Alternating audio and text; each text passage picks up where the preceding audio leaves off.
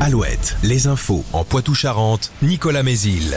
Bonjour à tous. Les pluies ont été abondantes ce week-end et elles le seront encore ce lundi. La Gironde est en vigilance orange au cru. Ce sont les coefficients de marée au plus haut qui peuvent provoquer des débordements à la confluence de la Dordogne et de la Garonne aux heures de pleine mer. En revanche, l'alerte a été levée ce matin en Deux-Sèvres. Le temps est nuageux donc pour ce lundi avec des averses plus soutenues ce matin sur les Charentes et la Gironde.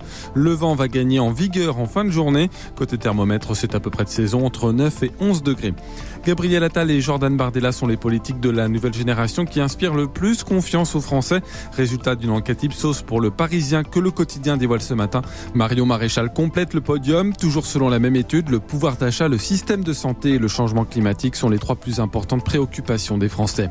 C'est le jour J pour le groupe Casino. Le tribunal de commerce de Paris doit rendre cet après-midi sa décision sur le plan de sauvetage du distributeur endetté à hauteur de plusieurs milliards d'euros. Un plan sur lequel les représentants des salariés et le ministère publics ont donné un avis défavorable, mais qui ne comporte aucune alternative. La cession de 288 grandes surfaces casino à Auchan, Intermarché et Carrefour concerne plus de 12 000 emplois.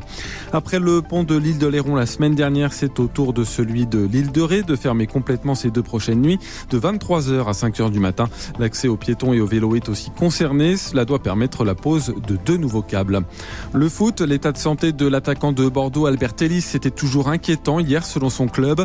Le joueur de 28 ans a été victime d'un traumatisme crânien samedi dans les premières secondes du match contre Guingamp.